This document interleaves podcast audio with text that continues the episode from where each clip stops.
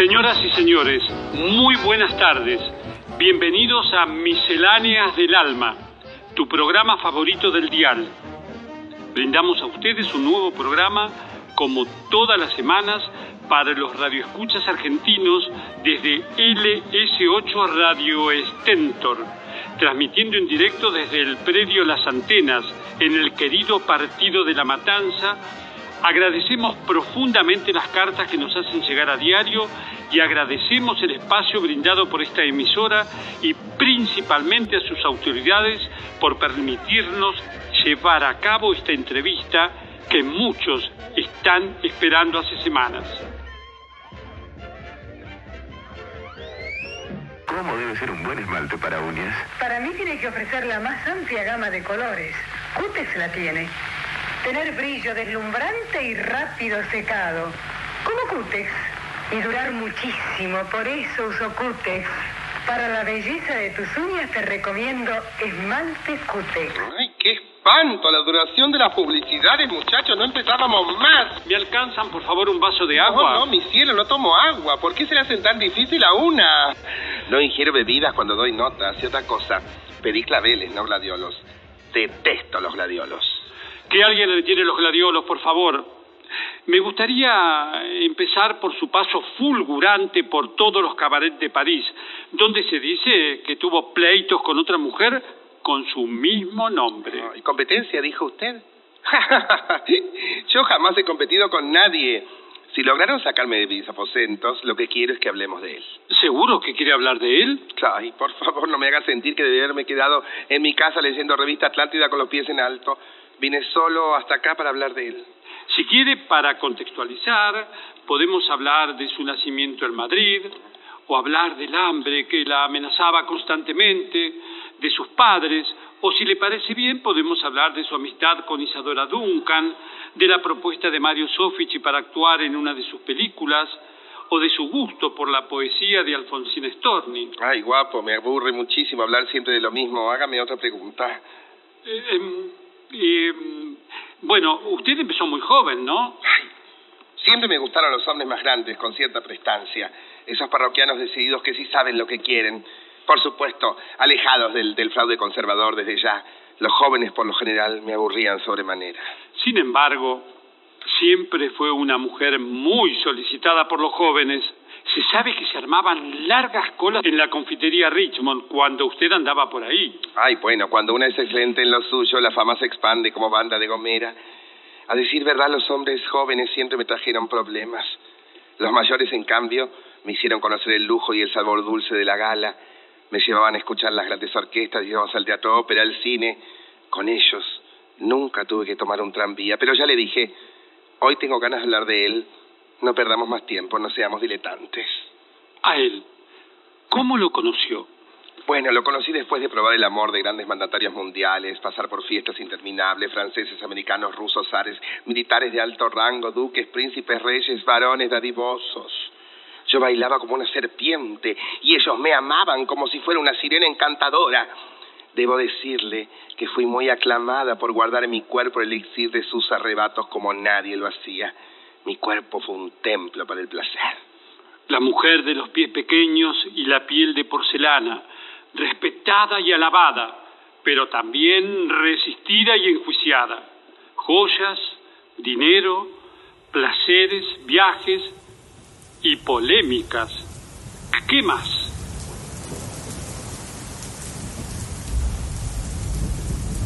¿Necesita que paremos unos minutos y después retomamos la entrevista? No, no, no, quiero seguir. Maldita lluvia. Parodia insensata. Siempre me juega malas pasadas. Me estoy poniendo grande, ¿eh? A esta altura podría decirse que soy un milagro con patas, una sobreviviente. Los años no vienen solos. Las tormentas estaban anunciadas, Bella. Hablemos, hablemos de sus hijos, que los oyentes nos acercaron preguntas hasta la radio y quieren saberlo todo. ¿Realmente existen? Hay muchas dudas en torno a su existencia. Sí, sí, la gente siempre tiene dudas sobre la vida de los otros. Mis hijos se encuentran en perfecto estado, no tienen nada que reprocharme. Son un hombre y una mujer de, de bien. Les di todo cuanto pude. Soy una buena madre, una, una mujer de, de principio de siglo con valores. Los parí con elegancia. Nadie que no haya estado embarazada entiende lo que es un parto. Por supuesto. La prensa especializada de los diarios han querido enterrarme infinidad de veces. Lo mismo han vociferado los noticiosos de la radio. Mis vecinos nunca llegaron a entenderme de forma cabal. Las rivales más nefastas intentaron, pero no pudieron conmigo. Y los amantes. Los amantes empezaron a extinguirse cuando aparecieron las primeras arrugas. Pero acá estoy, enfilando a paso lento hacia la salida que te. que te lleva de a poco al inexorable final. Pero todavía puedo con mis recuerdos y con este cuerpo un poco maltrecho. Yo insisto. Hoy vine a hablar de él. Hablemos de él entonces. Nos conocimos en un tren. Después de las 11 de la noche, el ambiente del tren se ponía más denso. Prácticas inmorales le decían. Entiendo, entiendo. Las famosas desviaciones sexuales, el peligro social de la época, la patología del invertido que todo higienista quería frenar. Lo que han hecho con nosotras estas bestias no tiene nombre. Él vendía libros, los escribía él mismo. Le quise comprar uno cuando me lo ofreció, pero, pero no quise y finalmente me lo obsequió. No dejó que le pague. Después se sentó, me miró unos minutos sin decir nada, sacó un cuaderno, un lápiz y me escribió un poema. ¿Un poema, Bella? Un poema para chicas como yo, simplemente un poema, ¿no le parece hermoso? ¿Alguna vez le escribieron un poema? No, no, nunca me escribieron uno. Pero qué detalle exquisito, Bella. Hay que pensar que fueron versos escritos sin ese afán científico que solo se dedicaba a categorizar. Exacto, un poema para una mujer, no para un hombre que invertía su rol, como ellos decían. Científicos arrogantes y crueles, invertidos solían llamarnos. Un poema para una mujer como yo, que solo soñaba con disfrutar de todo lo que la vida le ofrecía. Una mujer a la que le gustaba ver cómo los hombres gozaban. Después de que él le regaló el libro y le escribió el poema, ¿se fueron juntos? Primero al furgón de las bicicletas, hacer lo que te tiene que hacer cuando el hombre que tenemos enfrente nos suplica placer con la mirada. Después, por supuesto, como todo caballero, me invitó a un hotel. ¿Y entonces? Ocurrió la magia. Un argentino y una española desnudos frente a frente en una habitación, con luces tenues que nos recortaban los cuerpos. Yo apenas había dejado mi adolescencia, él tenía 20 años más, el hombre más viril y fastuoso que vi en mi vida. Perdón, Bella, que la interrumpa, pero se lo tengo que aclarar con mucho respeto. Pero se dice que usted, usted no es española, que todo eso es una parte de una fábula, que usted tomó prestado el nombre y la historia de otra mujer, que le gusta imaginar muchas fábulas, que con usted nunca se sabe bien qué es verdad y qué es mentira. Ay, por favor, inventan. Les gusta inventar historias sobre mí. Hay que dejar que hablen. Fui lo que tuve ganas de ser sin pedirle permiso a nadie. Eso es lo que les molesta. Lo que realmente importa es que después de las horas desatadas de fogosidad del hotel, nos esperaba un carnaval. Entonces se fueron al carnaval al salir del hotel. Sí, bendito carnaval que cobijó nuestro cuerpo, nuestras algarabías, disfraces, bailes, carrozas. Ahí no había jerarquía. La lujuria se ponía sus mejores trajes. La ciudad se transformaba, clubes y sociedades de fomento desbordados. Todo ardía en un sinfín de comparsas de todos los colores. Dionisíaco. Todos los géneros se ponían en jaque en esas fiestas. Rompíamos los palcos con nuestra presencia, el Edén, la batucada de la libertad, los cuerpos emancipados de todo dolor y prejuicio, los excluidos de las normas, rompíamos el aire con nuestros bailes. La cofradía. Las calles eran nuestras y él, él estaba conmigo, lejos del manto negro de la ciencia, lejos de las miradas inservibles, a kilómetros de distancia de los depósitos donde me metían para ser objeto de esos estudios tan nefastos. ¿Quiere, quiere hablarnos de eso? Siempre les mentí. Les dije lo que querían escuchar. Les inventé mil historias. Fui monja, embajadora, meretriz, maestra. No pensaba renunciar jamás a los placeres que el mundo me ofrecía. Perdone la pregunta tan directa, Bella, pero ¿es verdad que en los carnavales la apodaban la viciosa? ¿Qué hay de malo en ser amiga del placer? ¿Qué hay de malo en querer saciar la sed de mis admiradores? ¿Qué hay de negativo en tributar el goce con pasión? Que vive el carnaval entonces. Que vive el carnaval y que vive el placer. Capital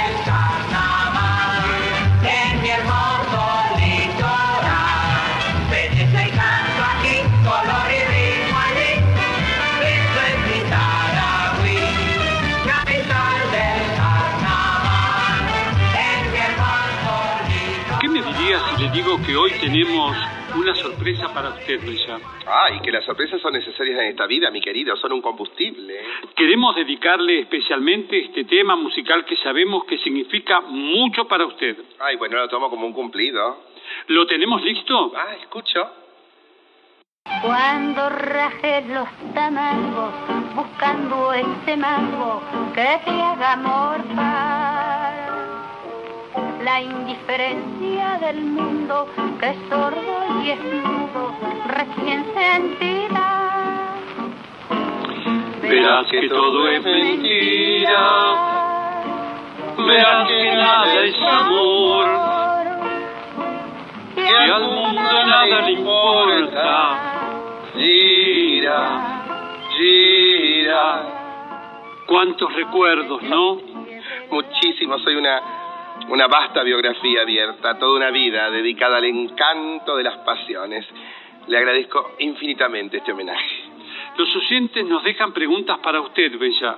¿Quiere responder alguna? Por supuesto, las que sean, tengo el cuero duro. Bien.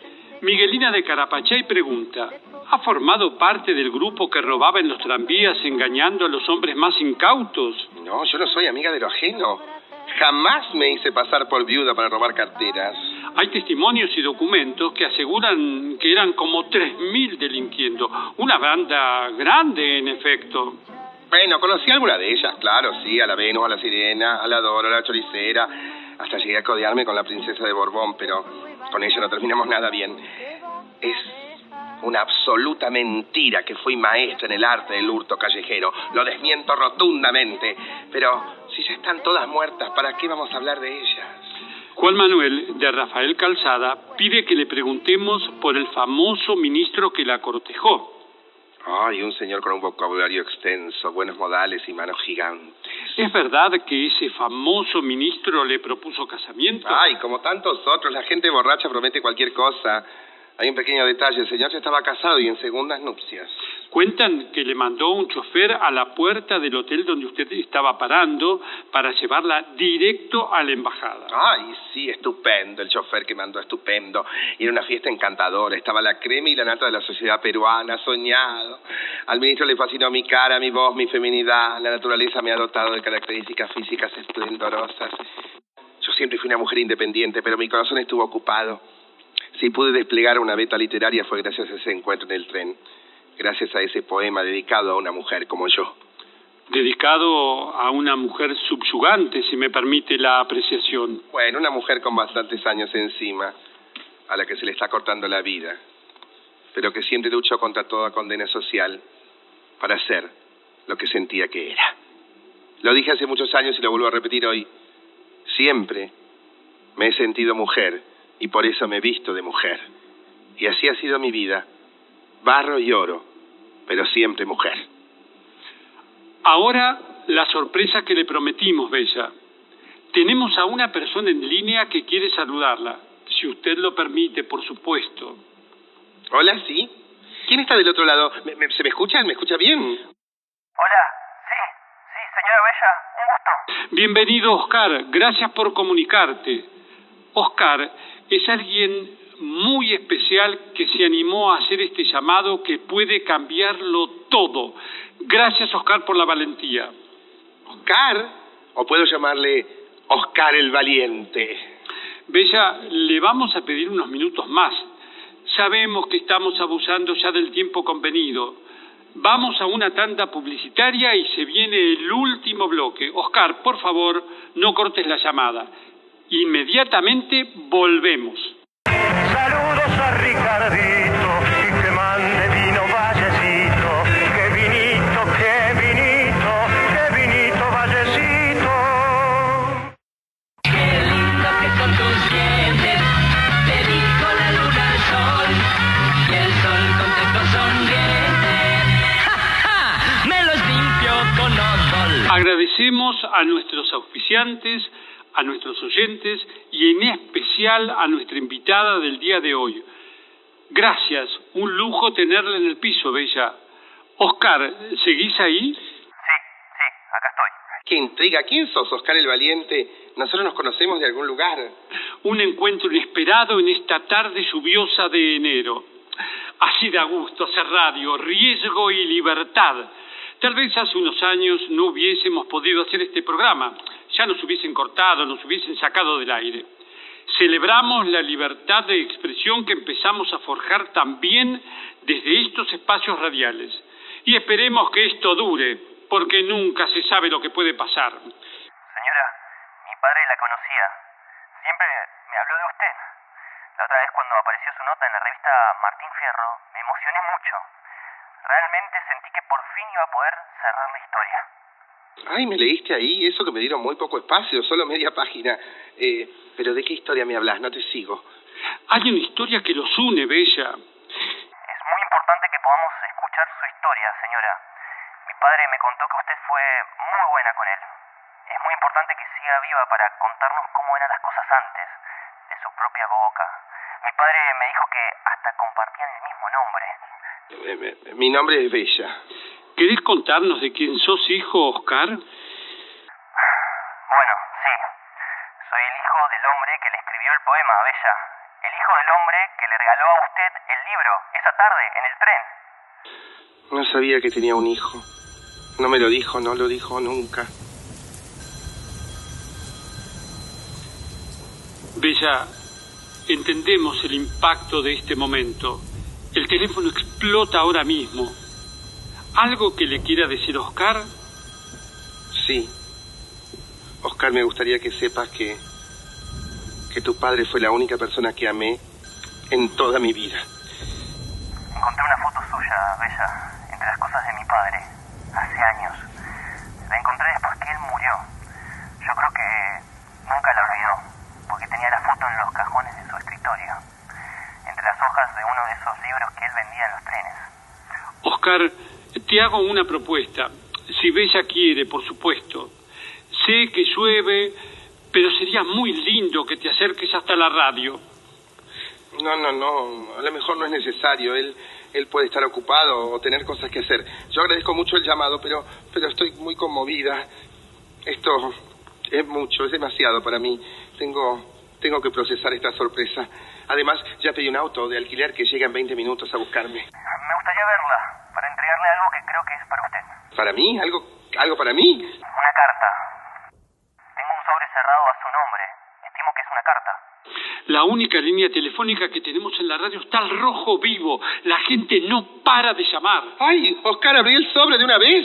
No hay problema, podés abrirlo sin culpa. Los oyentes pueden escuchar el contenido de esa carta. Bella está pidiendo al aire que abra un sobre cerrado que hace ya muchos años el papá de Oscar dejó para ella.